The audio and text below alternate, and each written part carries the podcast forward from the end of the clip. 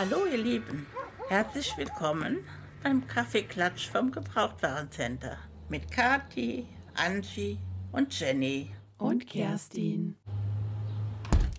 Willkommen zurück auf dem Gebrauchtwarencenter. Heute ist es wieder hier kuschelig in der Zentrale und ich bin, Leute, ich bin echt der Meinung, wir müssen ein bisschen hier Platz mhm. schaffen, aufräumen und ein bisschen anbauen, mhm. weil heute sind wir auch wieder zu viert. Ja. Wird langsam ja. zur Gewohnheit hier. Ja. Es wird kuschelig. Vielleicht es sind wieder alle an Bord hier. Jetzt so mit, so den, die, mit den sommerlichen Temperaturen müssen wir auch mal überlegen, ob wir irgendwie eine Klimaanlage investieren oder zumindest einen Ventilator oder mhm. so. Das ist auch einfach wirklich. Oder einfach ein Fenster öffnen. Also eins das machen, das man öffnen kann. Ja, muss man halt gucken mit den Gängen und so, ne? Ja, nicht, stimmt auch wieder. Vor allem dürft ihr nicht vergessen, draußen ist immer irgendwer am Flexen. Ja. Und ich glaube, das würde unsere Aufnahme ziemlich crashen, muss das ich ehrlich stimmt. sagen. Deswegen müssen wir jetzt leider eine Runde weiter schwitzen für euch. Mhm. Machen wir aber natürlich mit Leidenschaft und sehr gerne. Ja, was haben wir denn Schönes mitgebracht heute? Wir haben heute wieder mal eine, ja, so eine Mittelalt, mhm. wie so ein Gauder, mittelalte Folge. Lange nicht mehr, ne? Mhm, genau, hatten wir länger nicht. Wir sind jetzt bei der Folge 95, mhm. Botschaft von Geisterhand aus dem Jahr 2003 angekommen. Mhm. Das ist mal wieder eine Co-Produktion der beiden Andres, weil das Buch ist von Marx und das Skript von Minninger. Das, das ist ja schon wieder, das riecht schon wieder nach Lieblingsfolge von mir, ne? Wenn die Andres kooperieren, da bin ich ja eigentlich immer im Boot. Werden da wir sehen. immer gut. Werden wir sehen. Ja. Das werden wir sehen, wenn wir fertig sind, ob wir alle begeistert sind oder ob wir sagen, oh Mann, ich bin wieder 25 Mal eingeschlafen. ja, sollen wir mal mit dem Klappentext starten? Also ich finde, eine Sprecherin hat Erwähnung verdient. Ja, das kommt ja sowieso noch. Also. Achso, Entschuldigung. Möchtest du, möchtest du, jetzt direkt starten? Dann kannst du gerne auch mit den nein. SprecherInnen starten, aber sonst würde ich Nein, ich starte auch mit. Okay. Erstmal klappen. Ich, ich äh, beuge mich da. Sehr schnell. Der Klappentext. Dr. Arroway, Archäologin und Spezialistin auf dem Gebiet der alten Maya-Indianer, erfährt durch Zufall, dass sie bestohlen werden soll. Ein geheimnisvoller Unbekannter hat es, hat es auf das heilige Buch der Maya abgesehen, das Popol Vuh. Warum ist dieses Buch so wichtig? Verbirgt sich darin eine geheime Botschaft? Wer hat Interesse daran, sie zu entschlüsseln? Die drei Detektive aus Rocky Beach nehmen sich des Falls an und versuchen das Rätsel zu lösen. Doch als das Popol Vuh gestohlen wird, drängt die Zeit. Wer lüftet als Erster das Geheimnis des heiligen Buches? Okay, Kerstin, jetzt darfst du. Oder, nee, ich glaube, Kathi, möchtest du noch irgendwas sagen, bevor wir zu der Sprecherin. Nee, Kerstin hat ja eben schon gesagt, André Marx war am Start. Aber mir ist noch was anderes aufgefallen, bevor wir zur Sprecherinnenliste kommen. Die Buchvorlage ist die Nummer 94 und das Hörspiel ist die Nummer 95 und das mhm. fand ich ganz interessant. Da, also da gibt es ja irgendwie wirklich gar keine Konsistenz drin, wie viele Folgen das abweichend ist, weil am Anfang sind es ja dann öfter mal mehr, hier ist es dann nur eine. Mhm. Ich glaube konst konstant, dass die Folgen mehr oder weniger sowohl im Hörspiel als auch im Buch gleich sind, ist glaube ich erst ab 120, nachdem mhm. man sich dann geeinigt hat, wer was macht und wer was nicht macht. Wann, ja, wer was wann zwölf Jahre vor Gericht gestritten hat. Genau. wer jetzt an wem oder was die Rechte hat. Hm. Ich glaube, danach war es dann einheitlich, weil der Kosmos Verlag schlicht und ergreifend die Nummerierung vorgegeben hat. Ja. Ja, dann, ja. Angie. Nee, Kerstin wollte. Kerstin wollte es. Kerstin Ach wollte so. irgendwas zu einem Sprecher oder einer Sprecherin ja, sagen. Wir hatten, ich weiß nicht mehr, wie viele Folgen es her ist, aber vor einigen, vor einigen Folgen, auch schön, äh, hatten wir ähm, die Diskussion von wegen der Sprecherdynastien. Ja, von wegen dem Träger und ähnliches. Es auch gefunden, mhm. ja. Sehr es, ist, es ist kaum zu übersehen. Es ist diesmal dann die Schwester von Oliver Rohrbeck, Ute Rohrbeck, die hier die Assistentin der Professorin sprechen darf oder der Doktorin. Aber ja. hast du auch herausgefunden, warum, Kerstin, wie das zustande kam? Da muss ich jetzt passen. Ah, da bin ich dann doch noch ein bisschen tiefer ins Rabbit Hole gefallen als du. Ja. Nur unwesentlich tiefer. Denn ich habe mich dann wirklich gefragt, wie das zustande kam, ne? Ob die dann irgendwie immer zufällig zusammen abhängen und sagen, ah, fahr nur ins Studio, willst du mitkommen? Nein, es ist ein bisschen anders, denn die Mutter von Oliver und äh, Ute Rohrbeck heißt Annelie von Kodolitsch Und äh, die ist im Jahr 2020 gestorben. Und sie ist, äh, sie leitete eine Kinderagentur.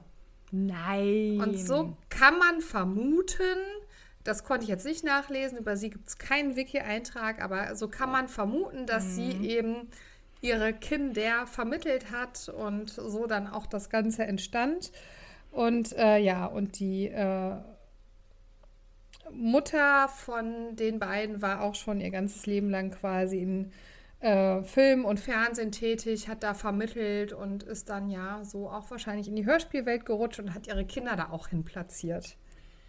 Ja, Oliver Rohrbeck ist mhm. ja nun, ich glaube, der hat synchronisiert, bevor er laufen konnte. Mhm. Gefühlt zumindest. Er war Klopfer in Bambi, er war ähm, Grisou, der kleine Drache. Ähm, und mit seiner Schwester zusammen bei den fünf Freunden. Mhm. Also die Anne deshalb. Hat die Schwester ich, gesprochen, ne? Ja. Genau, genau. Aber ich glaube, Ute Rohrbeck macht, soweit ich, das ist jetzt mehr Vermutung als Wissen, äh, macht nur noch wenig im, im Hörspielbereich zumindest. Mhm. Meine ich. Darf ich dazu was ganz Gemeines sagen? Hau raus. Ich glaube, das ist auch besser so. ich fand die Performance in der Folge ganz, ganz schrecklich von ihr.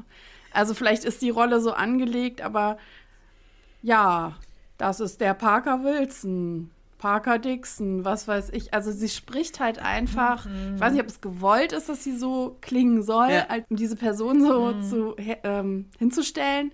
Aber ich fand's semi bis schlecht. Semi gut bis schlecht. Ja, also ich tatsächlich habe ich das gar nicht so hinterfragt.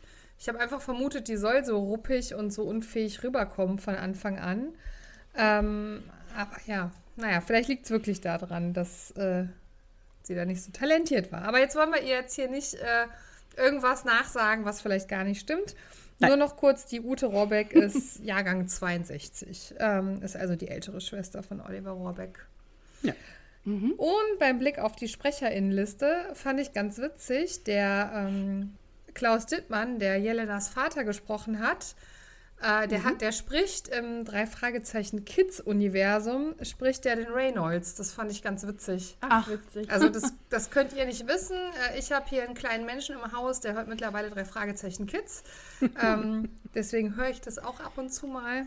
Genau, und äh, das fand ich auch. Und hast du direkt gedacht, das ist doch der Herr Scharkow. Nee, das, das habe ich nicht gedacht, das hat mir das Internet gezeigt. Also die Querverbindung okay. hatte ich dann selber nicht. Ähm, und was ich noch ganz witzig fand, da ist ja auch der Utz Richter, der spricht ja den ähm, Parma Dixon. Und den kennen wir sonst äh, als Rubbish George im mhm. Drei-Fragezeichen-Universum. Das hört man aber ganz gut raus, finde ich. Ja. Ja, ja. ja. So, das war's. I'm out. Weck, weckt mich, wenn, peace, ihr, wenn, wir, äh, wenn wir bewerten. oh. okay. So schlimm. Na, schauen wir mal. Äh, sie zieht die Stirn. Ja, wollen wir dann in die Folge reingehen? Yes. Ja, ja. Dann lasst uns mal einsteigen. Die Folge startet mit einem klassischen Drei-Fragezeichen-Rätsel. Mhm. Mhm. Aber hallo. Das sie nicht lösen können.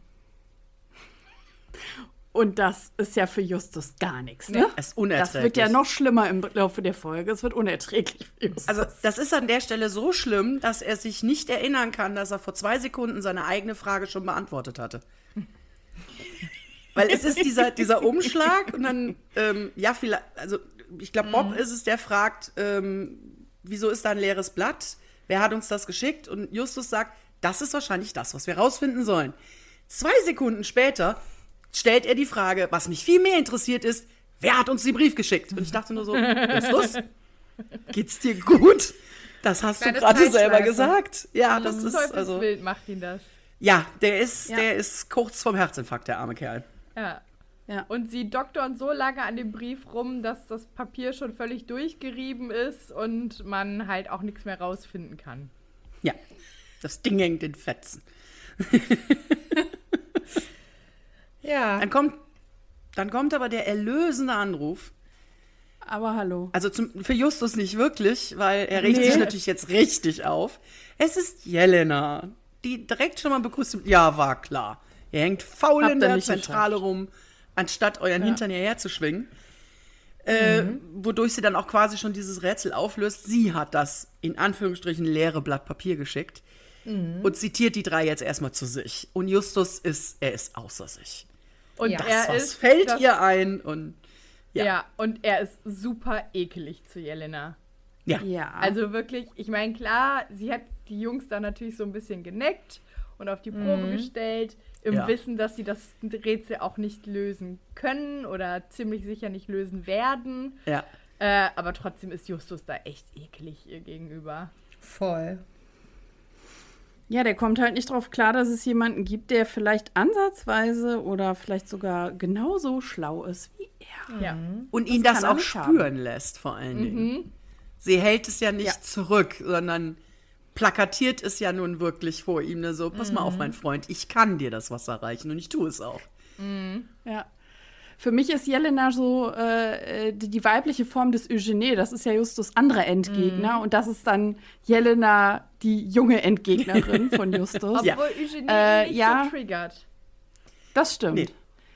Ja, weil er halt weiß, okay, der ist halt einfach schon wesentlich, wesentlich älter und hat mehr Lebenserfahrung wahrscheinlich deshalb, weil mm. es eher so ein väterliche, mm. sag ich jetzt mal, Vorbild ist. Aber bei Jelena, das macht ihn schon echt richtig wütend. Und ich meine, das haben wir ja auch in anderen Folgen später noch, wo Jelena noch mal vorkommt. Mhm. Und äh, gut, das ist ja jetzt Folge 2, wo, wo, Jelena mhm. vorkommt. Die erste ist ja die Musik des Teufels, mhm. wo wir das erste Mal Jelena kennenlernen. Und da merkst du das ja auch schon, aber ich finde, bei der Folge geht es natürlich noch mal richtig ab. Und dann natürlich bei der, bei der 100, bei der ähm, Toteninsel, wo Jelena auch noch mal relativ viel ähm, ja, Platz einnimmt, ja. sozusagen mit ihrer Rolle. Ja, und später, meines Wissens, kommt sie nur noch mal mündlich vor, dass sie über sie sprechen. Mhm. Aber sie hat halt keine Rolle mehr im, im Hörspiel oder in der Geschichte an mhm. sich. Ne? Genau. Wobei, also da könnte man, falls das jetzt einer der André hör, Andres hört, falls er mal ein Buch schreibt, dann doch die Jelena einfach nochmal mit Ja, rein. also Jelena darf gerne zurückkommen. Ich glaube, was Justus aber auch so völlig triggert, ist dieses, ihr könnt euch wahrscheinlich nicht leiden, weil ihr euch so ähnlich seid. Mhm. Ja. Und das, das, kann er mal gar nicht haben. Nee. Nein, ja. so bin oh, ich ja. nicht. Und ich ja. glaube, dass, dass sie ihn mehr triggert, als, als Eugenie das tut, ist, Eugenie besiegen sie in Anführungsstrichen immer. Also sie, mhm. sie kriegen ihn nicht, sie bringen ihn nicht hinter Gitter, also gut, bis auf den, den, den Feuermund. Aber ähm, äh, er entkommt ihnen zwar immer, aber sie verhindern immer das Verbrechen. Also in mhm. irgendeiner Form gewinnen sie. Und gegen mhm. Jelena kann Justus nicht gewinnen. Mhm. Er schafft es nicht. Sie wischt ihm immer noch einen aus und ist immer, also selbst wenn sie nicht einen Schritt weiter ist, sie schafft es immer als zumindest moralische Siegerin vom Platz zu gehen. Mhm. Und das mhm. nervt ihn ohne Ende. Kann er nicht haben. Nee. Ja. Kann er nicht haben. Ich habe mal naja, ein paar Sachen zu Jelena ja. zusammengetragen. Mhm. Mhm. Ein großes äh, Dankeschön auch an das äh, drei Fragezeichen Wiki, das mir da ein bisschen geholfen hat. Jelena ist äh, Schülerin und war ursprünglich eine äh, Freundin von Bob.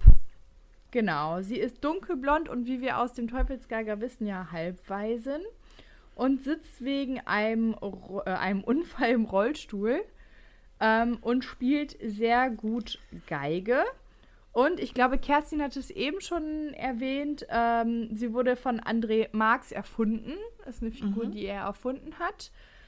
Genau, und das äh, Wiki, das drei Fragezeichen Wiki, in das ich mal so ein bisschen, in dem ich mal so ein bisschen gesurft bin, sagt, sie ist oder könnte in Bob verliebt sein. Was sagt ihr dazu? Definitiv. Also ich glaube, das geht ein bisschen in beide Richtungen. Mhm. Ich glaube, Bob findet die auch ziemlich cool. Mhm. Also ich würde sagen, ja, da ist auf jeden Fall eine Chemie bei den beiden.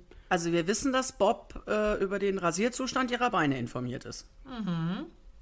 Also wissen wir das? Also insofern. Ja. ja, das wissen wir. Die Folge Aus, haben wir besprochen. Äh, das war der Folge. Ich weiß es ich jetzt erinnere nicht, mich nicht mehr. Mit der Judy, mit dem mit Affen. Genau, die mit dem Judy-Affen-Folge, wo die am Anfang im Auto, wie ja. hieß die denn noch? Wir sind so der gut. Affenfeld. Das ist voll.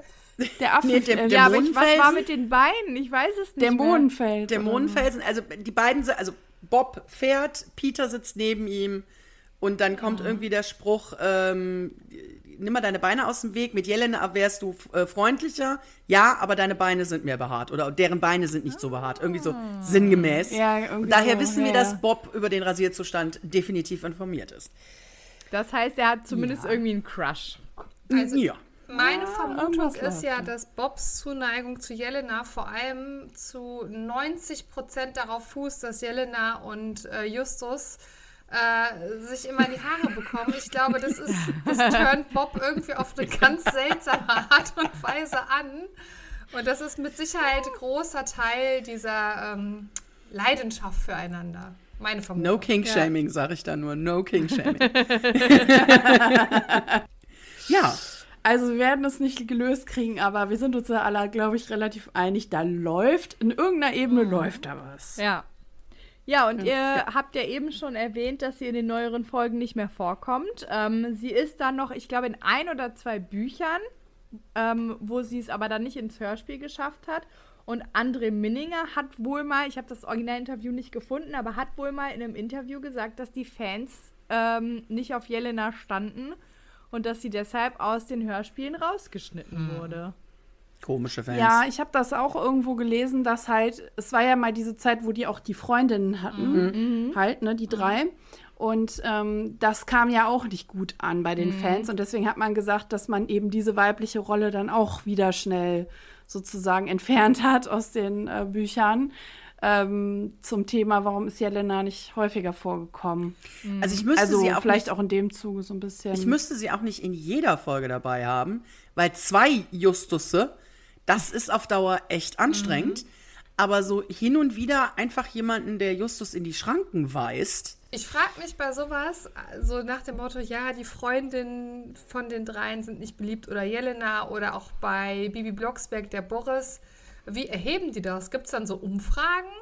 Ja, wir haben 100 Fans gefragt, was haltet ihr von Jelena? Und dann haben, keine Ahnung, 70 gesagt, die ist doof. Oder wie, wie erheben die das? Wisst ihr das? Vielleicht kriegen keine die ganz Ahnung. viel böse Fanpost dann.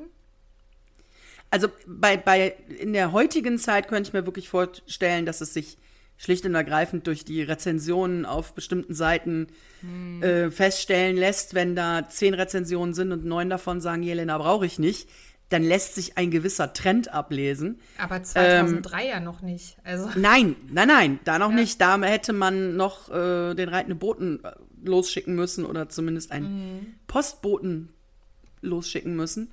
Aber ich weiß nicht, inwiefern es da irgendwelche Umfragen gegeben hat. Frau Körting, wenn Sie dieses hier hören, erklären Sie uns das doch mal bitte. bei, bei Instagram mal wieder vertaggen, ne?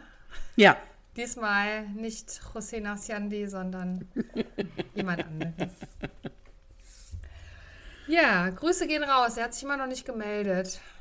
Hm. Schade. Ja. Fabian Harloff hat sich auch noch nicht gemeldet. Also echt. Angie. So können wir nicht arbeiten. Vor allen Dingen Angie nicht. Nee. nee. Sie sind dann bei Jelena und äh, stellen fest, Jelena hat ihnen quasi einen Fall geangelt mhm. und weil sie selbst nicht so mobil ist durch ihre Behinderung, durch ihr Handicap, ähm, ja, sagt sie, ich brauche eure Hilfe. Mhm. Ja, und vorher stichelt sie ordentlich rum. Also mehrfach hm. betont sie, naja, äh, ich hätte von euch ja eh nicht viel erwartet und sie feiert noch ihre Spezialtinte ab, die sie ja extra entworfen hat, was ja auch nicht unwichtig ist für diesen Fall. Und da finde ich, stichelt sie mir ein bisschen zu viel. Also sie suhlt sich richtig in ihrem Erfolg, dass die drei ihr Rätsel nicht gelöst haben. Aber, Aber Justus gibt ja. dem auch schon sehr Futter. Ist, oh, ist ein Tintenkiller erfunden. Ne, ne, ne, ne, ne, also ja, er, er, füttert es schon. Ne? Sie ja, hätte wahrscheinlich einfach nur gesagt, auch. haha, ich habe eine Geheimtinte entwickelt, die ihr nicht, nicht finden konntet. Ich glaube, dabei hätte sie es belassen, wenn Justus nicht so mhm. von oben herab wie zu einer mhm. Dreijährigen, oh, mach es mhm. lila oder was weiß ich was. Ja. Dann hätte sie mhm. wahrscheinlich auch irgendwann aufgehört. Aber die beiden schaukeln sich hoch. Wie so oft. Also, also die beiden, stimmt. wenn man die beiden in einem Raum lässt, die schaukeln sich einfach gerne hoch. Also. Lasst uns nochmal zurück in den Fall kommen. Jelena zieht die drei auf wegen der Tinte und äh, kommt dann halt zum Punkt und sagt, ich habe einen Fall für euch, weil ich habe jemanden belauscht und ich weiß ganz genau, was da vorgeht. Jemand will das, äh, will etwas klauen Und äh, dann erklärt sie den dreien ja auch, was sie da ja mitbekommen hat, dass sie halt, äh, dass die Telefonleitung kaputt mhm. war bei denen und dass dann halt sie dann halt da mal reingehorcht hat zwischendurch, also gucken wollte, ob es wieder geht und dass sie dann halt alles mitbekommen hat. So kommen sie dann ja dazu, ja, dass sie halt sagen, es geht um das Popol Vuh. Wir müssen zu Dr. Arroway. Das ist ja so der Kick-off, wie mhm. sie dann alle vier dann sich auf den Weg machen zu Dr. Arroway. Mhm. Und da stehen sie jetzt vor der Tür. Stopp. ja, was? Sie fahren alle gemeinsam mit Bobs Käfer zu mhm. der Dr. Narroway.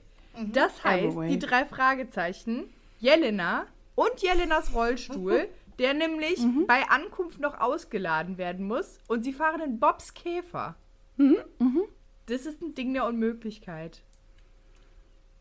Ach. Wenn einer auf dem Dach saß, nicht. Also es passen zwei auf die Rückbank, zwei vorne, der Rollstuhl im, vorne im Kofferraum beim Käfer. Aber das passt doch nicht. Vielleicht hat sie wirklich so einen ganz kleinen faltbaren. Also wirklich klein. Die Räder kann man abnehmen so und. Faltrollstuhl. Also die heutigen Rollstühle kann man wirklich auf sehr wenig. Also das Größte sind tatsächlich die Reifen. Mhm. Der Rest lässt sich sehr klein wegklappen. Mhm. Ähm, ja, aber also wer schon mal versucht hat, ein Kinderwagengestell in Ford Fiesta zu packen, der kann sich in etwa vorstellen, wie gut das klappen kann. Der Rollstuhl ist tatsächlich faltbarer als so ein Kinderwagenuntergestell. Die sind doch schon groß. Aber flach. Da ist ja kein, kein, keine Achse zwischen in dem Sinne. Also schon, aber die Achse ist der Rollstuhl. Er lässt sich wirklich, also diese, diese ganz leichten, die es heute gibt, lassen sich wirklich sehr klein wegklappen. Ich kann ja. mich zwar aus meinen Kindertagen an den Käfer erinnern und auch sehr schwach an den Kofferraum, aber ob das da reinpasst, keine Ahnung, dafür ist es zu lange her. Pass auf, nächstes, nächster Betriebsausflug von uns Vieren äh, geht auf ein Käfer-Fan-Treffen und vorher machen wir noch einen Stop bei einem äh, Sanitätshaus und leihen uns einen faltbaren Rollstuhl aus und probieren das mal aus. Kathi will das jetzt nicht. Sie kann nicht mehr ruhig schlafen, nee. bis wir das nicht äh, nee. geklärt haben. also, ich habe das gerade mal parallel gegoogelt, ne? Packmaß eines Rollstuhls. So, nein, pass auf. Also, in VW Polo. Deine Google-Suche will ich jetzt aber wissen. So. Steht da jetzt VW Käfer nein, nein, Rollstuhl? Ich kann euch zumindest sagen, in VW Polo, Baujahr 2005, Dreitürer, passt es gerade so rein. Dann passt es auch in den Käfer, weil der hat ja unter der Haube doch relativ viel Platz. Der ist ja so geschwungen vorne. Ja. Also so eine Nase. Ey, du, ihr, ihr, müsst auch jegliche Illusion hier zerlegen, ne? Also dafür bin ich nicht mit euch hierher gekommen, damit ihr mir jedes Mal jetzt nee, hier wieder so eine Illusion sorry. nehmt, dass das einfach passt. Also sorry, ich finde, aber dafür wurde es zu definiert in dieser Szene beschrieben. Sie hätten ja einfach sagen können, die kommen da an. Aber nein, es wird gesagt, dass sie mit dem VW Käfer ankommen und dass Bob noch Jelenas Rollstuhl auslädt, während die Assistentin um die Ecke kommt. So wird es da beschrieben. Ja. Ich hätte mich da gar nicht dran aufgehangen, hätten die einfach gesagt, die vier rollen auf den Hof und fertig. Sie sind angekommen. Ja. Ja. Hm. ja. Also, ist, wir müssen es einfach, glaube ich, jetzt so hinnehmen oder wir gucken gleich mal, wo das nächste Käfertreffen stattfindet. Bitte. Das muss man mal. Also ich finde, wir, wir sollten quasi einen Wahlspruch ausrufen: Never add logic. Manche Dinge muss man, glaube ich, einfach hinnehmen. Das ist dem Plot geschuldet. Jetzt. Das ist so aus. Nee. nee. Für den Plot nicht wichtig, ob die vier im Käfer gekommen sind. Da gebe ich dir recht. Für den Plot ja. ist das vollkommen uninteressant. So, also ja. entweder hat André Marx ein sehr tiefes Wissen, was Rollstühle und VW Käfer angeht, oder die Szene war echt ein bisschen unnötig. Sie hatten noch Zeit über, keine Ahnung. Ja, und jetzt kommt eine Szene und da muss ich sagen, das, äh, da habe ich noch was Aktuelles zu, was mich, also was ich irgendwie ganz witzig fand, wo man einfach nochmal so einen Denkanstoß bekommt. Sie, sie klingeln ja und es macht jemand eine Frau auf und sie preschen halt vor und sagen, ja, wir müssen mit Dr. Arroway sprechen und labern sie, be beziehungsweise labern sie erstmal nicht voll, sondern sagen, wir müssen den sprechen oder so, mhm. ne? Wir haben eine wichtige Info und sie fragt dann, stellt dann Gegenfragen. Die so, nein, nein, wir müssen mit dem sprechen. Und dann irgendwann sagt sie, ich bin Dr. Lou Ann Arroway. Also ich mhm. bin diejenige Person, die ihr wissen, sprechen mit wollt. der ihr sprechen ja. wollt. Und ich habe die Tage was im Netz gesehen, das kursiert auch schon länger. Und das fand ich, also das ist mir jetzt, als ich die Folge vorbereitet habe, auch nochmal irgendwie, warum auch immer, aufgespielt worden. Eine Kindergartenklasse von kleinen Kindern. So, weiß ich nicht, fünf, sechs, so Vorschule in England und dann sagt sie, ja, mal doch mal einen Feuerwehrmann und mal doch mal einen Chirurgen oder einen Arzt oder so, ne? Und dann malen die so und dann fragen die auch, ja, und wie heißt denn dein Arzt? Sagt er, ja, meiner heißt Bob und weiß ich nicht, der Feuerwehrmann hieß Frank, was auch immer und der ist total stark und der holt Leute aus dem Feuer, so halt wie so Kinder so dann reden. Und dann am Ende, wenn die alle fertig gemalt haben, sagt die ähm, Erzieherin dann so, ja, wollt ihr mal ähm, die in echt sehen? So, und dann geht halt die Tür auf, dann kommen halt drei Menschen rein, die aber teilweise doch so in ihrer Arbeitskluft vermummt sind. Und dann zieht die erste Person aus der Feuerwehrmann, in Anführungszeichen, zieht es ab, ist halt eine Frau drunter. Dann, gut, die Ärztin, die konnte man direkt erkennen, die hatte halt nur ihre Haube da auf und ihre OP-Sachen. Und das letzte war halt eine Kampfjet-Pilotin, die auch ihren Helm auszog. Und dann haben die sich halt nacheinander vorgestellt, ja, weiß ich nicht, mein Name ist Anne und ich bin Kampfpilotin bei der britischen Army und so weiter und so weiter. Und die Kinder saßen da alle so Mund offen, solche Augen. Und dann halt nur so ein Claim so nach dem Motto, in dem Alter werden halt so diese ersten genderspezifischen Prägungen gesetzt. Wenn du halt sagst, Feuerwehr, ist es automatisch ein Mann oder Polizei, ist es immer ein ja. Mann, ne? So dieses, diese, diese Verbindung. Und das fand ich halt einen ganz witzigen Test, weil man ja doch auch selber sich manchmal erwischt bei so Gedankengängen, auch wenn man das mhm. natürlich weiß, dass es da keine Grenzen gibt, was Männer und Frauen heutzutage machen können. Ähm, das ist ja eher noch die Gesellschaft, die da so einen Bremsklotz vorlegt. Aber in dem Fall musste ich sofort daran denken, ja krass, die gehen halt einfach davon aus, Doktor ist ein Mann. Mhm. Ja. Das, das war genau diese Situation. Das nennt man den Gender Dream Gap tatsächlich. Ja. ja. Weil ja. Mädchen irgendwann aufhören davon zu träumen, bei der Feuerwehr, bei der Polizei oder sonst irgendwas ja. zu sehen, weil sie immer nur von Feuerwehrmännern hören. Mhm. Ja. Und dann einfach sagen, okay, das kann ich nicht. Ne? Weil es sind Männer. Und dann einfach aufhören zu sagen, ich will Feuerwehrmann werden. Wobei wir es ja. nochmal im deutschen Sprachgebrauch wesentlich schwieriger haben, ja. weil im äh, England, Amerika ist ein Firefighter, ne? da mhm, gibt es nicht, äh, oder auch ist eine so Nurse. Ein bisschen neutraler. Ne? In ja. England, mhm. in Amerika ist es einfach ein Krankenpfleger oder eine Krankenpflegerin mhm. und hier haben wir explizit weibliche mhm. und oder männliche mhm. Zuschreibungen ja. der jeweiligen Berufsfelder. Ähm, mhm. weswegen es ja auch den Versuch gibt, da möglichst neutrale Begriffe zu finden, ähm, die eben beide Geschlechter mit einschließen. Das ist ja, eine riesige Debatte, ja. Das stimmt. Ja, ja, ja aber noch, das. Dazu kann ja. ich noch ein ganz lustiges Anekdötchen erzählen. Äh, eine Freundin von mir hat zwei äh, Söhne und ist sich so in dieser Thematik sehr bewusst und ist da sehr reflektiert und äh, versucht da auch möglichst in der Erziehung schon viel mitzugeben. Und lustigerweise sind bei denen in der Familie alle behandelnden Personen Ärztinnen. Also der, die Zahnärztin der Jungs äh, ist weiblich, die Kinderärztin, ihre Gynäkologin und so weiter. Also alle Ärzte bei denen sind weiblich. Und sie betont das halt aber dann auch immer. Wir gehen zur Frau Doktor so und so oder zur Ärztin so und so. Und äh, ihr jüngster Sohn äh, dachte dann letztens tatsächlich, dass es nur weibliche Ärztinnen gibt. Süß. Weil ihm das, ja, halt, also für ihn war so klar, hey, alle alle behandelnden ja. Personen bei uns sind weiblich, also müssen Ärztinnen immer Frauen sein. Für ihn war das quasi anders. Für den wäre das wahrscheinlich der Schock, der kommt dahin und ja, die Frau Doktor ist jetzt gerade krank oder im Urlaub und dann ist jetzt, ja, der Herr, Herr Doktor macht das halt heute und der Junge so rennt weg.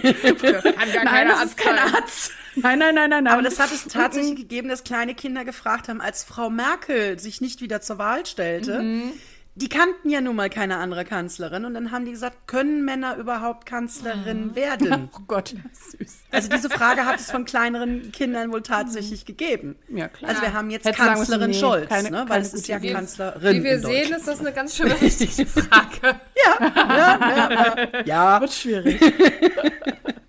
Dem Titel nach ist ja. er Kanzler. Den Rest lassen wir jetzt einfach so stehen. Nee, wir sagen weiter Kanzlerin. Wir sind das ja. jetzt so viele Jahre gewohnt. Wir können das einfach beibelassen. Und, da sind äh, die Männer einfach mit gemeint. Ne? Aus. Ja. ja. sind alle mitgedacht. Ne? Funktioniert so. wunderbar. So, ja, Abschweifing. Kaum. Ja, gar nicht. Aber das hatte ich, das, das ich wollte ja. es nur noch mal sagen, dass ich das total cool fand, dass ich das gesehen habe. Und ich kann das jedem nur empfehlen. Guckt euch mal diese, diese Sachen an, mhm. was das mit einem macht, selbst unterbewusst. Ähm, genau. So, äh, ja, und sie lässt die drei dann auch mhm. rein und äh, ist irgendwie eine lustige Situation, weil sie stehen dann quasi in einem Museum, würde mhm. ich mal sagen. Wie, so hört mal. es sich an, ja. Ja, wo sind denn hier die wirklich äh, ganz, ganz teuren Ausstellungsstücke und Sammelstücke? So, muss man das nicht hier irgendwie mal so wegsperren? Liegt das hier in irgendeinem Tresor oder so? Nö, das ist ja alles All, sehr Alles wertvoll. kostbar, ja. Mhm. Alles kostbar, steht hier einfach so rum, schlaft da drauf, in der Küche liegen, überall. Ja. ja. Ich meine, die, die, die Frage ist ja auch immer, für wen hat es einen Wert, ne? Es, äh, äh, ja. Ich meine, wir, wir erfahren ja dann, dass dieses Buch äh, in der Auktion ja immerhin 25.000 mhm. Dollar gekostet hat, mhm. was schon einen gewissen Wert darstellt. Mhm. Aber unterm mhm. Strich ist es unbezahlbar. Aus ja. Dafür, wissenschaftlicher ist, fand Sicht. Ich sehr wenig, ja, ja. aber witzigerweise ist es tatsächlich auch der Kurs, zu dem das echte Popol Vuh ah. versteigert wurde. Ach, wie witzig. Das ist der Original 25.000 Dollar ist der Preis, der damals bei der Versteigerung auch bezahlt hm. wurde. Das ist bestimmt ja. kein Zufall. Da hat einer recherchiert. Aber es ist ja so ein bisschen, was Kerstin auch gerade schon angedeutet hat. Ich meine, letztendlich in den Händen der meisten Menschen, die ja überhaupt gar kein Wissen verfügen, bringt, also mir würde ein Popol Vuh ja nichts bringen. Was soll ich damit anfangen? Ja. Ich kann ich bin in der Richtung nicht ausgebildet, ich kann es nicht lesen, ich, ich weiß nicht, wofür das steht. Also ich kann damit ja nichts anfangen. Ja. Aber wenn, wenn der Preis tatsächlich stimmt, dann hat er einfach nur. Das Einzige, was dann geändert worden ist, ist der Name des Priesters. Ja, genau. Richtig. Weil der Rest ist. Der wurde nämlich vereinfacht, wenn wir es mal so sagen wollen. Für den äh, deutschen Sprachgebrauch ein bisschen äh, aussprechlicher gemacht, würde ich jetzt ja. denken. Ja, also jemand, der Spanisch spricht, für den ist es kein Problem. Also das bekam ich gerade noch hin mit den Rest Spanischkenntnissen meiner Schulzeit. ja. ja, und äh, sie eröffnen ihr dann, dass das Popol Vuh geklaut werden mhm. soll. Und sie, ja, sie stellt das so ein bisschen als so einen albernen Teenager-Schwank da und glaubt denen nicht so richtig. Sagt aber trotzdem, ja, dann kümmert euch mal drum, ermittelt ihr mal und ja, dann war es das auch erstmal, ne? Also es gibt also noch so ein paar Hintergrundinfos zu diesem, ja. Äh, ja, zu diesem Streit oder zu diesem Widersacher Palmer Dixon. Da erzählt sie noch so ein bisschen, dass, dass er eigentlich ihr alles vor der Nase mal wegschnappt und sie damit mhm. provoziert. Mhm. Aber ja, die ist auch und kurz angebunden. Die will auch arbeiten, ne? Relativ, mhm. ja. Und sie ist sich aber sicher, dass dieser Palmer Dixon nicht aus eigenem Antrieb handelt, mhm, sondern da jemand anders hintersteht, weil er hat einfach keinen Plan, was er da kauft. Mhm. Der, der, hat, hat keine Ahnung keinerlei Hintergrundwissen. Ja. Der ist offensichtlich die Marionette, die mhm. mit dem großen Geldbündel äh, wedeln darf und dann das Ersteigerte mit nach Hause nimmt. Aber nicht der, der, der wissenschaftliche Kopf dahinter. Mhm. Ja, und so geht es dann weiter. Äh, genau, und in dem Moment lernen wir dann auch die Janet mhm. Wells auch schon kennen. Mhm. Das ist ja die Assistentin und die unterstützt ja die äh, Dr. Arroway halt bei allem, was so anfällt, aber eben auch bei der Neuübersetzung mhm. äh, dann in, äh, ja, wahrscheinlich mit Recherchearbeiten oder tippt Sachen ja, ab genau. und so weiter ja. für ja. sie. Also die macht halt den Büro, Bürokram und so. So eine studentische Hilfskraft. Und die ist. Ja, wobei na, ich, ich, glaube, glaub, die ist ja. schon ein bisschen mehr ja. als ein Studentschiff. Also ja? ich glaube, die ist auch schon wesentlich also erfahrener. Ich glaube auch, die ist eher WHK, also die hat schon auch studiert. Und die ist tatsächlich, äh, wie wir gerade schon im Intro äh, kurz besprochen haben, ob absichtlich oder nicht. Sie wirkt total zickig, kurz angebunden, redet ein bisschen, ich finde, die redet ein bisschen robotermäßig, also ein bisschen. Mhm ja, also klingt tatsächlich ein bisschen komisch, wie sie redet. Ja, die will also die vier einfach so schnell wie möglich aus der Hütte haben, damit sie weiterarbeiten mhm. kann. Ich muss weitermachen. Ja, genau. Das ist ja, eigentlich so ihr Standardsatz. Ja, weiß ich nicht, muss weiterarbeiten. Mhm. Weiß ich nicht, ja. muss weiterarbeiten. Aber sie sagt ja, auch, am Wochenende schafft sie immer so viel. Deshalb muss sie jetzt Gas geben. Und sie muss ja die Kohle wieder reinholen, weil sie hat ja mehr fürs Popol Vuh ausgegeben, als eigentlich drinnen gewesen wäre. Der steigt mir meine Bank auf, die, auf den Kopf, wenn ich nicht bald Geld ran schaffe und das Ganze hier mal äh, übersetze, ja, sagt obwohl, sie doch auch. was ich ein bisschen unlogisch finde, sie sagt ja erst, sie wollte eigentlich, ich glaube, 20 oder 22.000 mhm. 20 20 ausgeben und hat dann letzten Endes 25.000 ausgegeben mhm. und dafür musste sich jetzt den Kredit aufnehmen. Es hörte sich so an, als ob sie für diese 5.000 extra den Kredit aufnehmen äh, ja. musste. Und da habe ich so gedacht, hä? Also ganz Wer ehrlich. 20.000 also, hat, hat auch 25.000. Wahrscheinlich. Also das ich meine, ja. ein bisschen komisch. Und bei einem Kredit, wenn es wirklich nur um die 5000 geht, da bleibt die ja. Bank aber sehr lange sehr entspannt. Also mhm. ja. ja. Äh, da muss man jetzt nicht äh, jede Minute am Wochenende durcharbeiten, um die wieder reinzuholen. Nein, und wenn die wirklich die Hütte voll hat mit irgendwelchen Artefakten, die hat im Zweifel zwar Sicherheiten, dann verkauft sie halt irgendwas. Ja. Schweren Herzens, aber ne, dann wird irgendein Geld verkauft mhm. und dann stimmt die Kasse wieder. Mhm. und ich meine, letztendlich, selbst wenn die ganze Summe der Kredit wäre, wäre es jetzt für eine Bank eigentlich auch immer noch nicht so ein dickes Ding. Nee. Und ich, muss ich, ich weiß jetzt, ehrlich sagen. Ich weiß jetzt nicht, äh, wie viel Professoren äh, in Amerika bekommen, weil sie unterrichtet ja nun mal auch an der Uni. Ähm, mhm. Die wird jetzt nicht das kleinste aller Gehälter haben. Ja, und ich meine, die veröffentlichen ja auch regelmäßig ja. was. Und wenn sie halt auch eine Koryphäe auf diesem Forschungsgebiet ist, ja. dann hält die auch Vorträge und so. Also ich glaube auch, dass die wahrscheinlich ganz gut klarkommen wird, würde ich jetzt mal unterstellen. Das behaupte ich. Aber da brennt der Schuh gerade, wie man so schön sagt. Äh, da drückt der Schuh, nicht da brennt der Schuh, da drückt der Schuh. Und sie hat ein bisschen Druck, das ganz schnell jetzt äh, zu erledigen, diesen Job. Ja. Ne? ja. Naja, und ja, wie gesagt, das äh, Buch wird aber dann, also sie vermutet halt, dass der, der Palmer Dixon dahinter steckt, aber irgendwie mhm. äh, ist es dann ja auf einmal doch weg. Und Vor allem früher als drei, angesagt.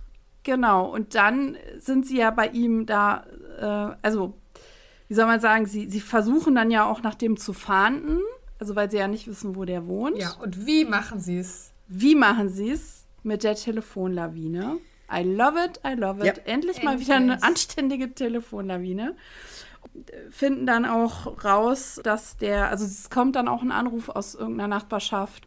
Sie finden dann auch heraus, oder der, der Anrufende sagt dann auch, dass es ein grauer Ford Baujahr 1976 ist. Sehr gutes Baujahr. Den der Nachbar, den der Nachbar fährt und äh, oder fuhr, weil er hat ihn jetzt irgendwie angemalt und das ist ja schon sehr sehr verdächtig, oh, wenn einer so ein Schätzchen ja. einfach mal so mit der Spraydose im, äh, in der Garage mal umsprüht. Ja, Bob sagt ja auch, der war so dreckig, ich bin mir noch nicht mal sicher, dass der grau war. Ja, und dann sagen, wird auf einmal so nicht so gut mit dem Teil um.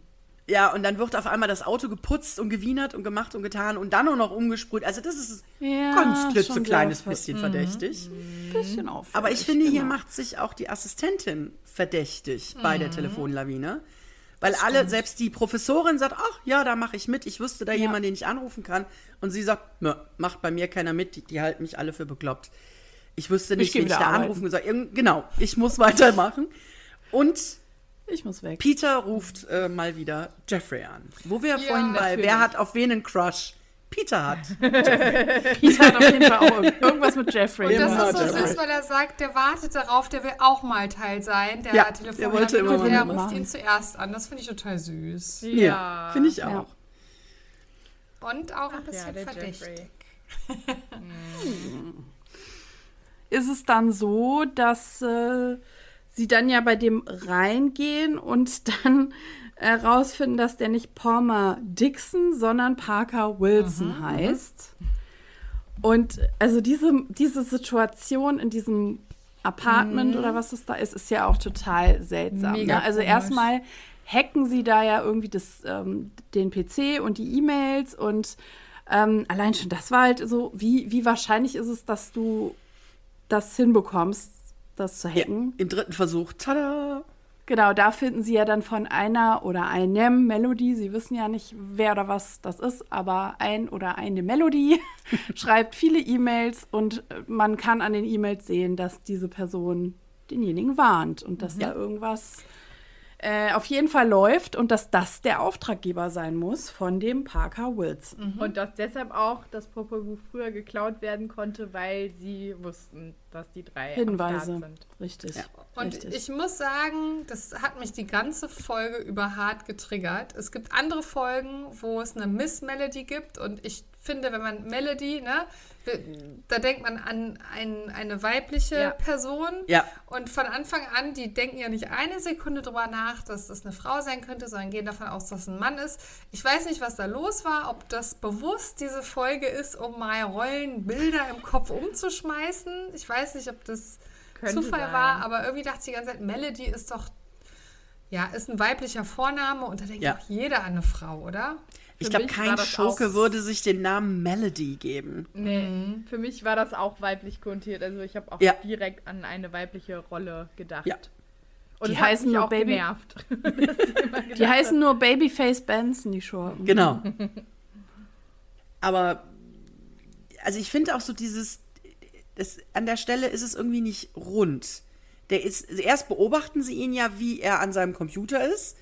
Dann verlässt er den Raum. Sie brechen ein knacken den Computer, der kommt zurück. Das ist so, was macht der? Wo, wo war der? Ja. Ich meine, es wird in dem ja, Nebensatz erwähnt, dass er wahrscheinlich Zigaretten holen war, aber ähm,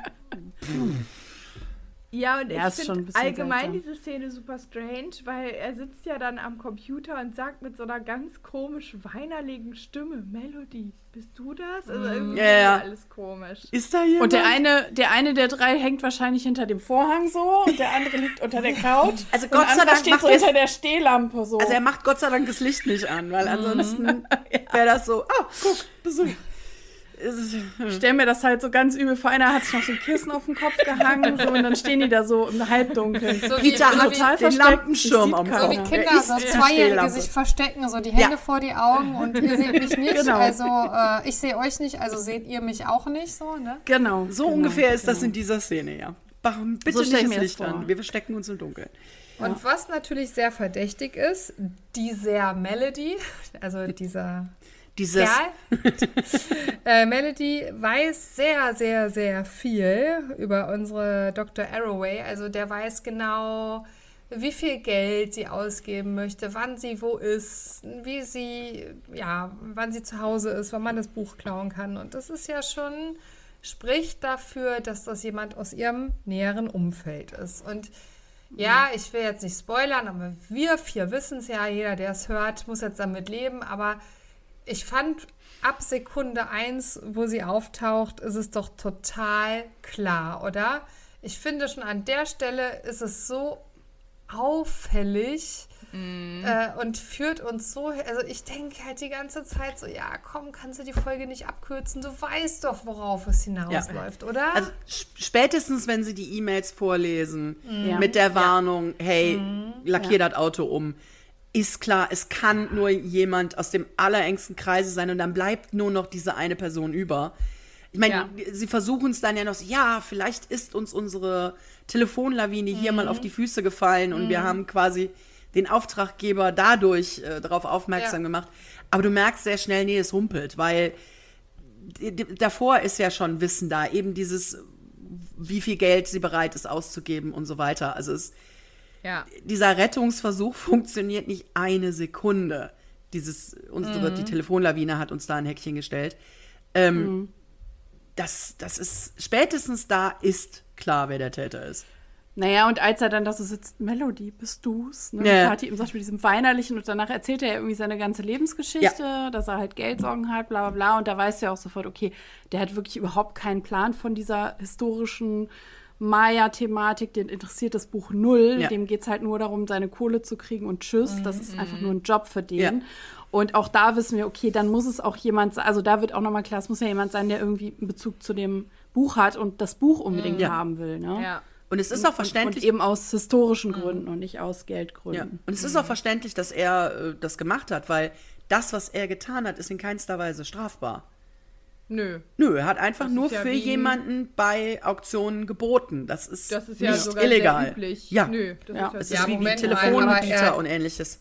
Er war ja auch bereit, das Buch zu klauen. Also Also ja. Da, gut, da ist dann wieder der Tatbestand des Diebstahls, aber solange er nur Geld dafür nimmt, um irgendwo mhm. zu bieten, das ist erstmal nicht ja, illegal. Aber er hat, ja, hat es ja nicht geklaut, er kommt ja zu spät. Nee. Er kommt zu spät. Er ist ja nicht strafbar ja, geworden. Das stimmt, aber er ist doch zumindest ähm, hat er Zum Schluss ist er bereit, es zu tun, ja begangen. Ne? Ja, das stimmt. Ja, das ja. Ja, wobei er war ja nur im Garten. Hausfriedensbruch ist Hausfriedensbruch. Du kannst ja mal in den Garten Gut, wenn, ja gut. In Amerika ist das ja sowieso so ein bisschen, ne, betritt bloß nicht mein Grundstück, sonst komme ich mit der Schrotflinte. Dr. Arroway hätte auf ihn schießen dürfen, ja. Ja. Ist, äh Gut, gehen wir mal weiter im Text. ähm, kurz darauf, nach dieser Szene, äh, klingelt das Telefon. Mr. Scharkow ist dran und sagt: mhm. Houston, wir haben ein Problem. Nein, Justus, wir haben ein Problem. Elena ja. ist weg. Äh, nicht Elena, Jelena mit dem J davor. Sie ist weg, äh, sie wurde entführt mhm. und es gab hier so einen Erpresserbrief. Ähm, ja, ja, und dann ist natürlich erstmal Alarm, holt die Pferde und die drei, nein, beziehungsweise nicht die drei, sondern Justus fährt ja zum Mr. Scharkow, während Peter und Bob. Du bist gesprungen. Scharkow ruft an und sagt, Jelena ist weg wisst ihr, wo sie ist. Der Brief kommt erst eine ganze Ecke später. Echt? Okay. Mhm.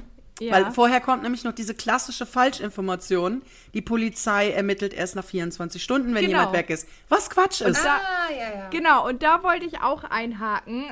Okay, Kerstin sagt, das ist sowieso Quatsch, aber ich dachte dann auch, also selbst wenn es nicht Quatsch mhm. ist, sie ist ja minderjährig. Sie ist minderjährig, also sie sitzt im Rollstuhl. Es gäbe tausend und einen Grund, ja. in dem Fall vorher zu ermitteln.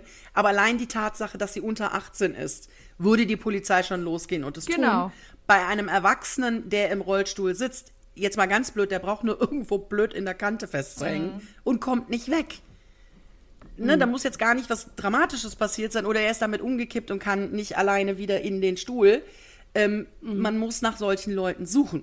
Mhm. Mhm. Ja. Also es ist dieses grundsätzlich, es wird erst nach 24 Stunden gesucht, ist grundsätzlich falsch. Es gibt ja, Fälle, ja, weiß ich, wenn einer von uns Vieren jetzt einfach nicht nach Hause kommt, da ist jetzt nicht sofort der große Alarm.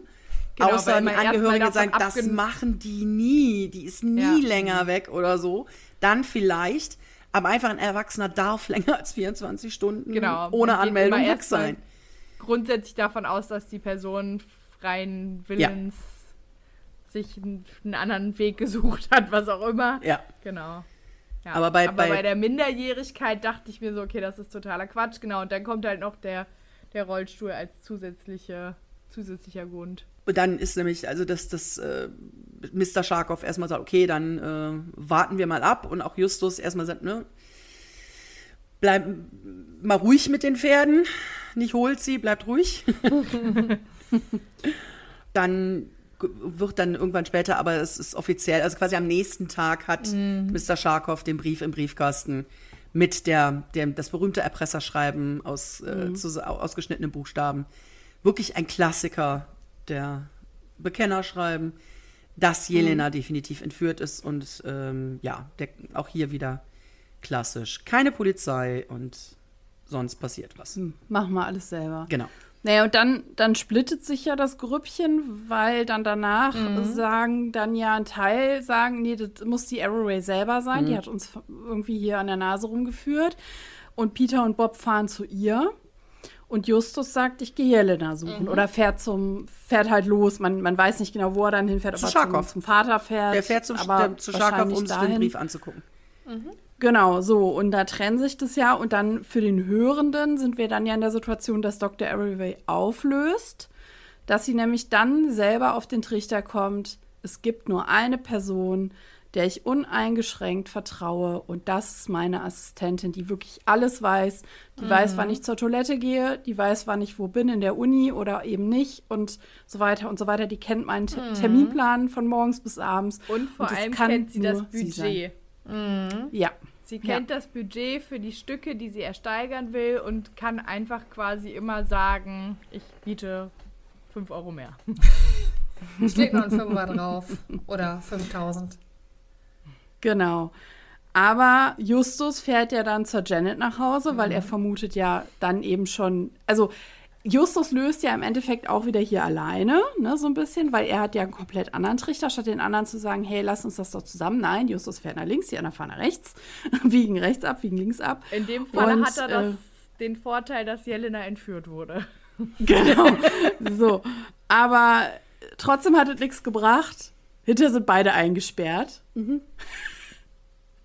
Also, es ist ein bisschen kurios, aber äh, Jelena wird auch der Rollstuhl weggenommen und dann werden die beiden einfach eingesperrt. Im Keller?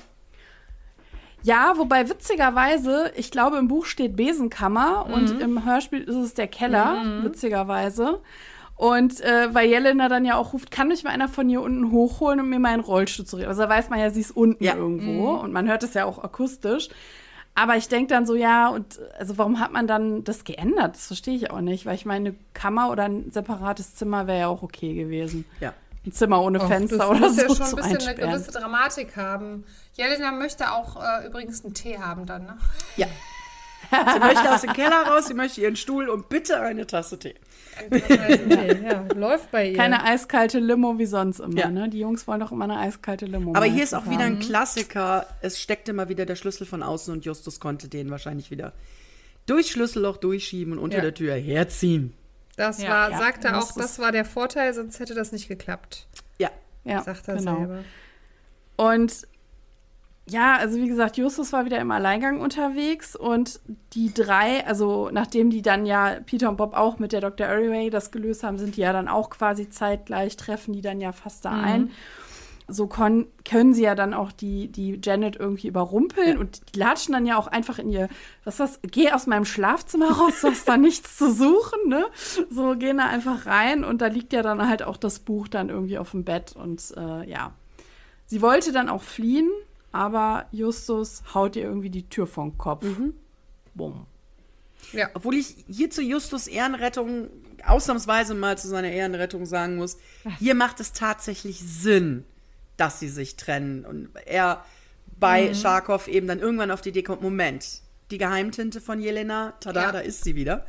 Wir hören mhm. die ganze Folge nichts davon und hier wird sie auf einmal wieder wichtig. Mhm. Ähm, und er dann eben auf dem Umschlag quasi die Lösung hat und daraufhin mhm. so schnell wie möglich eben zu Jelena fährt. Es macht Sinn, dass er nicht erst noch die beiden anderen anruft und sagt, hey, ne, ich weiß, mhm. wo sie ist. Mhm. Aber an es der Stelle muss man sagen, eigentlich löst Justus genau gar nichts. Justus kommt ja. viel zu spät auf diese Idee mit der Tinte. Das ist sein einziger Geistesblitz, aber eigentlich löst Jelena das, hm. indem sie diesen Hinweis gegeben hat, klärt mhm. sie es auf. Also Justus kommt ja eigentlich an keinem Punkt der Geschichte auf diesen Geistesblitz, wo er den Fall löst, sondern er kommt einfach nur ein Strittchen weiter und den Fall gelöst ja. hat Jelena, nicht Justus. Jelena war vorher ja. da. Ja. ja. Aber um seine Ehre trotzdem ein bisschen zu retten, ist es ja trotzdem gut. Er macht sich schnellstmöglich auf den Weg, um Jelena da irgendwie zu helfen. Und äh, trotz dass er sie nicht leiden kann, macht er das. Ja. Ja. ja wäre ja noch schöner, wenn er die da im Keller sitzen lässt. Ich bitte dich. Das Ohne ist für mich Tee. jetzt keine Ehrenrettung. Das macht die Sache nur noch trauriger. Wahrscheinlich wäre er sonst schneller drauf gekommen. Er hat sich immer noch einen Tag Zeit gelassen, weil er sie nicht mag. Lass sie da vergammeln. Aber und eine Sache, bevor ich das vergesse, das habe ich mir schon viel weiter oben notiert. Ganz kurz, Dr. Arroway erzählt ja, als das Buch geklaut wird, fragt Justus ja, wo lag das Buch? Und dann sagt sie auf dem Tisch. Ja? Mhm. Also ein Buch, was 25.000 Euro in Geld wert und im ideellen Wert noch viel mehr wert ist. Lass ich doch nicht einfach auf dem Tisch liegen. Von dem Aber ich eine Benachrichtigung bekommen habe, dass es geklaut werden könnte. Aber erst am ja, nächsten aber da haben wir doch wieder ihr Problem. Das ist doch alles wirklich wertvoll. Da wo hätte sie es denn hinräumen sollen? Und das Kopfkissen, damit es ihr keiner wegnimmt. aber das ist auch so was. Nee, die haben gesagt, das wird erst morgen geklaut. Dann brauche ich das erst morgen in Tresor tun. Das ist so. Ja. Nee. Eben. Nee. Und das, das ist, ist auch so eine Stelle, wo ich denke, nö. Einfach nö. Und natürlich sagt sie, ich habe hier überall kostbare Stücke. Natürlich kannst du keine großen Statuen, aber ein Buch, ja? Ein Buch mhm. und wir, wir erfahren ja später, warum sie dieses Originalbuch braucht. Sie muss ja an dem Originalbuch arbeiten. Das ist doch total kostbar und das gehört in Safe.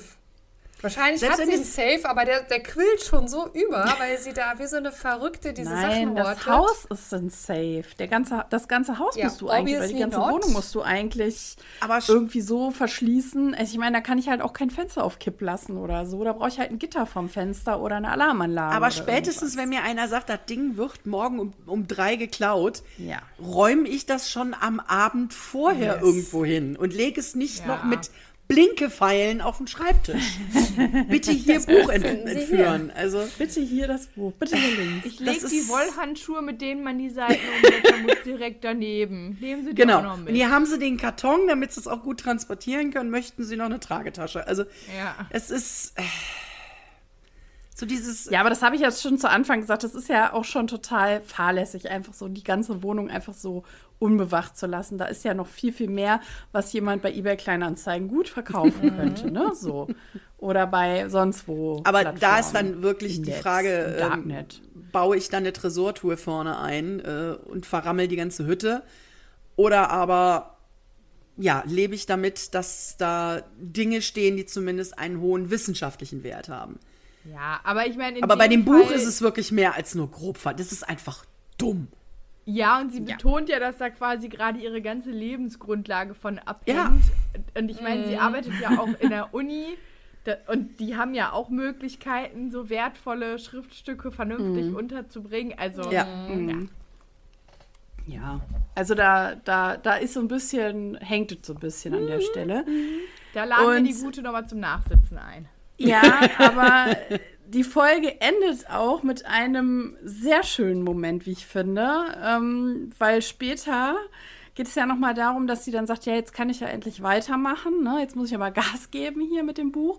Und Jelena bietet dann ja so ganz, ganz, ja, so, ja, ich kann ihn natürlich, weil ich habe ja auch hier diese Spezialtinte und ich kenne mich ja mit Entziffern aus und Entschlüsseln mhm. und so. Also ist gar kein Ding, ich mache das für sie so.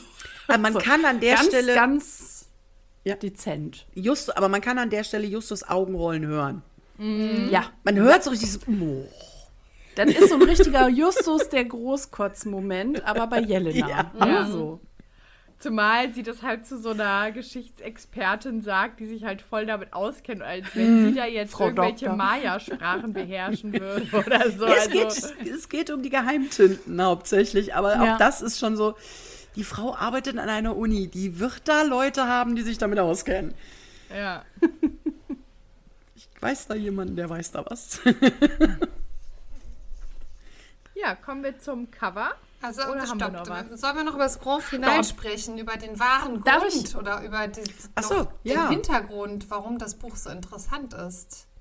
Ja. Ja, hau mal raus. Ja, äh, ganz am Ende, wenn alles gelöst ist und die ähm, äh, Jelena aus dem Keller befreit wurde und so weiter, sind sie ja nochmal bei der Dr. Arroway und die erzählt ja nochmal, dass sie quasi ähm, vermutet, dass ja, sich hinter diesem Buch da dieses ja, eine Schatzkarte verbirgt sozusagen.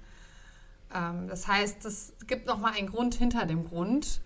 Und äh, mhm. da dachte ich dann, ich kann das nicht so richtig einordnen, weil eigentlich denkt man ja die ganze Zeit, die ist ja wirklich diese Übersetzung wichtig und das Popol Vuh an sich. Aber irgendwie fand ich das mhm. ein bisschen unnötig, dass dann nochmal dieses Dahinterstehende erwähnt wird. Das mhm. habe ich irgendwie nicht so richtig verstanden, warum es das Aber für die Geschichte braucht. Weil das der Grund ist, warum Janet das Buch haben will. Janet interessiert sich will, ein Feuchten für die Schatz. Übersetzung. Die interessiert das Finden des Schatzes. Mhm. Und deshalb braucht sie das Original, weil eine Kopie reicht halt nicht, weil eben wahrscheinlich durch irgendwelche Geheimtinten oder ähnliches mhm. in diesem Buch diese Schatzkarte versteckt ist und deshalb ja. muss es das Original sein. Okay, also das, ist der Grund, warum ja, sie das okay. haben wollte. Und jetzt zum Schluss bei Arrowway wird ja auch noch erwähnt, dass Janet wohl für irgendeine Gruppe irgendwelcher dubiosen ja, Schatzsammler gearbeitet hat. Und ähm, es ist ja auch bei Janet noch die, die, die, der kurze Schlagabtausch zwischen Dr. Arroway und ihr, dass ähm, Janet dann sagt, sie wollten den, ähm, den ganzen Ruhm. Und sie so, mir mhm. ist es mhm. nie um den Ruhm ah, gegangen, ja, okay. sondern das Finden des Schatzes mhm. ja, aber um ihn wissenschaftlich auszuwerten, nicht um ihn zu Geld zu machen. Anders als eben bei Janet. Und deshalb wird das nochmal kurz, weil ansonsten hätte es für Janet keinerlei Grund gegeben, das Buch haben zu wollen. Mhm. Das ist ja. sozusagen ein Plot-Twist, der eigentlich kein Plot-Twist ist, weil natürlich unterstreicht es nochmal dieses Motiv. Sie ist die mhm. Böse, die sich da, die mhm. da niedere Beweggründe hat. Aber irgendwie ist es für mich so ein bisschen egal an der Stelle. Also es macht jetzt mhm. nicht den Fall so, dass ich sage, ah, jetzt ergibt alles einen Sinn, oder? Also ich ja. Da man, also wie wir ja vorhin schon festgestellt haben, sehr früh weiß oder sehr stark vermutet, wer die Täterin sein wird, ist es da eigentlich nur so, ah, und da haben wir den Grund. Mhm, danke, abführen. Mhm. Also es ist, es ist keinerlei ja, Überraschung okay. mehr da, weil man mhm. weiß ja schon, wer es war. Und da kriegt man schon fast in einem Nebensatz noch den Grund mhm. hinterher geliefert. Und das ist wirklich so, aha, äh, ja. Kann ich auch einen Tee haben, mhm. bitte? Also. Okay, so Kat, jetzt darfst du zum Cover kommen. ja. Ja, ich möchte aber noch ganz kurz zwei, ah. drei Sätzchen zum Popol Vuh sagen. Also ich bin ja dankbar, dass ich äh, über das Popol Vuh was erfahren durfte, weil das gibt es ja tatsächlich. Mhm. Das ist ja das heilige Buch der Kichemeier, das wird ja auch erklärt. Das heißt übersetzt aber auch Buch des Rates. Das heißt, für die Kichemeier hatte das schon eine starke Bedeutung, weil das natürlich auch auf deren Schrift ja, geschrieben war. Und äh, wir können dankbar sein, dass es eben diesen Dominikanerpriester gab, der damals nämlich gesagt hat, sich quasi einer kirchlichen Anweisung widersetzt hat. Nämlich die Anweisung war, die Spanier kamen und haben ja gesagt, die Kirchemeier, die Schrift und eure Sprache, mhm. nix da. Ihr lernt jetzt hier schön mal Spanisch und auch schreiben und lesen und sprechen. Und eure eigene Sprache, nee, die vernichten wir jetzt. Und es wurden ja sämtliche Schriftstücke und alles, was irgendwie da war, verbrannt, vernichtet, was auch immer. Und der sollte das eigentlich auch tun, weil das ja der mhm. Auftrag der Kirche war. Er hat aber gesagt, nö, mach ich nicht, sondern hat das in Spanisch übersetzt. Und dem mhm. sind wir heute sehr dankbar. Das war nämlich der äh, Francisco Jiménez, hieß der Mann, und nicht Bernardino de Valencia, wie er im Buch genannt wird oder halt im Hörspiel. Ähm, und es gibt heute übrigens noch circa zwei Millionen Kiche sprechende Menschen, also die diese Sprache noch sprechen in Guatemala. Mhm. Ähm, allerdings in diversen Dialekten, also es hat sich so ein bisschen verstreut, aber im Endeffekt ist die Ursprache ist von den Kichemayas über, überliefert und es gibt über zwei Millionen noch, die das in Guatemala sprechen heute und ich denke, da hat dann der Dominikanerpriester auf jeden Fall irgendwas zu beigetragen, mhm. dass das heute noch so ist. Ja. Hätte er das nicht getan und gesagt, gut, das schmeiße ich jetzt auch ins Feuer, dann wäre auch dieses Schriftstück für immer weg gewesen. Mhm. Danke an dieser Stelle. Mhm. Thank you very much. Gracias. Gracias. ja, dann jetzt ja, zum Cover. Das wollte ich nur mal sagen. Vielen Dank. Ich wollte mir jetzt eigentlich auch mal das Popol besorgen. Die Dankesrede. Für deine Laudatio. Für die Laudatio an den Dominikanerpriester. Genau. Shout out to Mr. Jimenez. Jimenez. So, jetzt können wir gerne aufs Cover gucken. Ja. Jetzt bin ich fertig. Der Auftrag an Silvia Christoph war, male was zum Thema Botschaft von Geisterhand und Mayas kommen auch drin vor. Punkt. Genau. Mhm. Ja. Und das ist dabei rausgekommen. Und mit der Folge hat es mal wieder, wie so oft, astrein gar nichts zu tun. Aber ich finde, der Titel hat schon mit der Folge nichts zu tun. Nee, weil wo richtig. ist der Geist? Wo ist die Botschaft ist von Geist? Geisterhand? Ja, es ist Jelena. Jelenas Je Botschaft. Ja, genau, Jelena, aber mm, mm, Dann no. müsste es heißen, das kaputte Telefon. Also die geheime Tinte von Jelena. Ne, das geht also, Jelena im Chemie unter ihr Chemiebaukasten. Ne, es geht ja, aber das wäre doch ein Hammer-Titel. Ja, die aber Geheimtitel von Jelena. Also ich deute das ja so, dass es da in diesem Titel einfach um diese Botschaft vom Anfang ging von Jelena. Und das sind einfach nur die ersten ja. fünf Minuten des Hörspiels oder, oder drei vielleicht oder auch nur zwei. Ähm, und mm -mm. darauf bezieht sich das. Und das ergibt einfach mal gar keinen Sinn, dass sich das nee. darauf bezieht. Ja, weil die Botschaft kommt nicht von Geisterhand, sondern kaputt, die kaputte Telefonleitung. Gut, das ist jetzt naja, kein oder, besonders catchiger Titel, die drei Fragezeichen und die kaputte Telefonleitung, aber.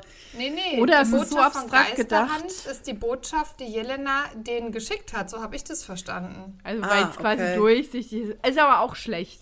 Ja. Ja. Na, ich habe es eher noch hm. mal anders interpretiert, nämlich auf dem, dass es ja so schwer zu übersetzen ist, dass man gesagt hat, so, das ist die Botschaft von Geist. Also, weil es halt eben so schwer zu übersetzen hat, weil der Geist der ja, Maya da drin Aber alles steckt. nein. Mal ganz weiter auszuholen. Ach so, alles ja. nein. Aber das hatten wir ja jetzt da auch schon. aber um viele ja. Ecken Sehr denken. abstrakt. Ich weiß. Aber wir hatten das ja jetzt auch schon ein paar Mal. Hier ist das, finde ich, wieder so. Obwohl es anständig, also ich finde es optisch, wenn man jetzt mal vom Logik mm, und Inhalt der Folge komplett absieht und es einfach nur als Bild betrachtet, finde ich es gut. Ist nett ja. gemacht. Und ja. jeder ja. erkennt, dass es in irgendeiner Form was mit Mayas, Inkas, Azteken oder ähnlichem zu tun hat, weil die. Und ein Buch. Und ein Buch. Also die, die Scheibe in der Mitte, das Titelbild, das Cover ist schon sehr auf die indigenen Völker der Südamerikas ausgelegt, was ja, ja auch passt. Aber, ne? aber da hört aber, es, finde ich, schon auf, weil das ja. Buch ist schon einfach, äh, sieht nach lateinischer Bibliothek 1453 aus und nicht ja. nach einem Maya-Buch. Also es ist ja auch hätte... die Übersetzung. Es ist ja, nicht das Original. Es ist ja, die Übersetzung von Jiménez. Also okay. okay. Also ich also, hätte das, das Folge die drei Fragezeichen und das Geheimnis der Maya genannt, weil darum geht es ja. ja. eigentlich. Und dann hätte ich nämlich auf die, ähm, aufs Cover, Jenny, du hast doch so viel recherchiert. Wie sieht denn das Popol Vuh in echt aus? Ja, halt wie ein altes Buch, ne? So Pergamentpapier mit so Zeichen. Also das passt schon ganz gut mit diesem aufgeklappten Buch und diesen Schriftzeichen. Also das jetzt schon, so mit Zeichnungen und so. Okay, also einfach die Hand weg und das Geheimnis der Maya. Ja. ja. Okay. Sind wir uns einig? Ja, Hand weg und vielleicht noch ein Tinten, hier so ein Tintenkiller daneben von der Jelena und dann passt das schon. der Spezialstift. Ja. Mhm. Gut. Wollen wir dann, habt ihr noch was oder wollen wir bewerten? Von mir aus können wir bewerten. Nichts mehr. Wer ja. möchte anfangen? Ich habe hier stehen, dass sie Jenny anfängt. Steht bei mir zwar nicht, aber gut. Ja, bei, mir, bei mir steht das auch. Ah, sehr gut. Ja, dann, äh, also ich bin ja immer ein Fan davon, wenn Themen echte historischen Ursprung haben oder irgendeinen Bezug zur Realität im Sinne von, das gibt es tatsächlich. Das mag ich sehr. Ähm, das Einzige, was ich dachte, so, äh, was ich noch cool gefunden hätte, das ist ja jetzt die Folge 95 und bei der Folge 100 haben wir ja Sphinx, diese Vereinigung, die auch mit Kunstschätzen und so zugange ist. Mhm. Und ich finde, also die Dr. Arrow wird in der 100 auch erwähnt, einmal irgendwann. Mhm. Und ich hätte es irgendwie cool gefunden, wenn da irgendwie jetzt schon am Ende rausgekommen wäre, dass die Janet mit Sphinx zu tun hat oder dass weiß ich nicht, ne, dass da irgendeine Verbindung ist, dass da mhm. noch jemand hintersteckt, jemand mhm. Größeres, der zu Sphinx gehört und der halt eben ja halt auch irgendwie auf Schatzsuche ist und irgendeinen Schatz finden will oder so. Also ich glaube, da hätte man noch mal so einen coolen Faden gehabt zu der Folge, die dann bald kommt, die ja zu der Zeit auch schon wahrscheinlich fertig war. Mhm. Wahrscheinlich, ja. Ja, oder zumindest geplant war. Und das ja. hätte ich noch mal so, so kleine Feinheiten oder umgekehrt, dass dann in der 100 das auch noch mal irgendwie Thema gewesen mhm. wäre, dass man halt irgendwie da was genommen hätte, was, was dann dazu geführt hätte, dass die auf die Insel gefahren sind. Also diese Schatzkarte führt die auf diese Insel da in, im Pazifik. Ne? Also dass da irgendwie was gekommen wäre. Das hätte ich richtig, richtig, richtig nice gefunden. Aber ansonsten muss ich sagen, Jelena in Hochform, alles soweit top. Äh, sieben Punkte. Okay. Kerstin. Ich finde es auch, das ist ein sehr solides, gutes Fundament, was die Geschichte hat eben das tatsächlich existierende Buch, tatsächlich existierende Wissenschaftler, auch wenn der Dominikanerpriester einen anderen Namen gekriegt hat. Äh, aber das finde ich auch super.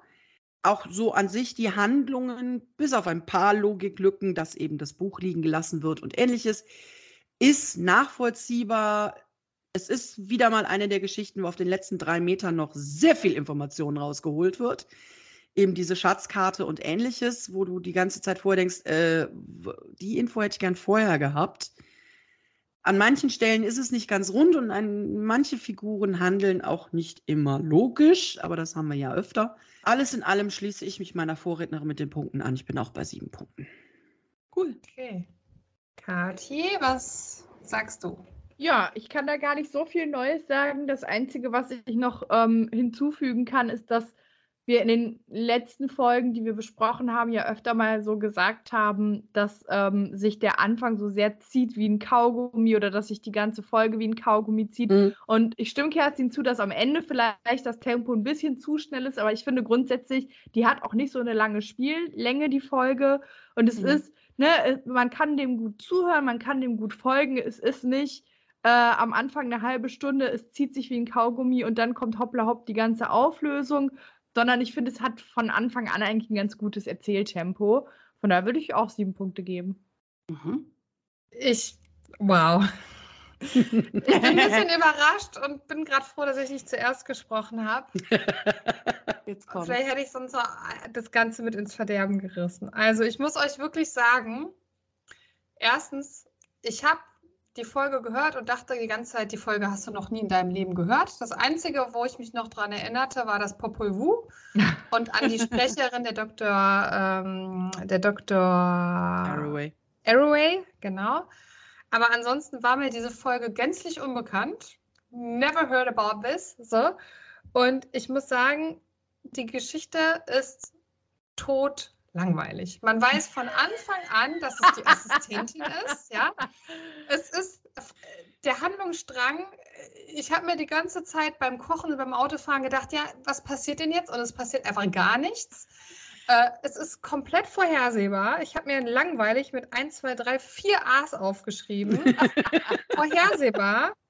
Keine gute Musik, keine mega Überraschung, überraschenden Plot-Twist. Das Einzige, was, was irgendwie cool ist, ist dieses Zwischen- oder Wechselspiel zwischen Jelena und Justus. Und dafür, ja, einzig und allein dafür kriegt die Folge von mir drei Punkte. Bam! Das ist mit die schlimmste Folge, durch die ich mich in, in, in, in diesem Jahr hören musste. Ich fand Leute, ihr wart nicht dabei, als Kathi und ich den grünen Kobold vorbereiten mussten und ja. besprochen haben. Das möchte ich jetzt mal Namen verlassen. Aber ich würde einfach mal ganz klar sagen, äh, wir hören uns dann ähm, in der nächsten Folge wieder beim Kaffeeklatsch vom Gebrauchtwarencenter mit Jenny, Kerstin und Kati. jetzt mal wirklich, ne? Also wirklich, ich möchte jetzt mal so an die Zuhörerschaft da draußen einfach mal die Frage stellen, das kann doch nicht oder, oder habe ich irgendwas grundlegend gar nicht verstanden? Ich kann doch nicht. Du bist bestimmt immer sein. eingeschlafen, bist dann wieder wach und das nein, Leute. ja gar nichts. Also Leute. Ich kann, nein, ich, ich kann deine drei Punkte absolut verstehen. Ich finde, das ist so eine Folge. Ich weiß nicht, kennt ihr Schläferz auf Tele 5? Ich will dafür jetzt keine Werbung machen. Die, die ja die schlechtesten Filme aller Zeiten ja. zeigen, daher Schläferz. Es gibt ah. auch Coolfatz, die kultigsten Filme.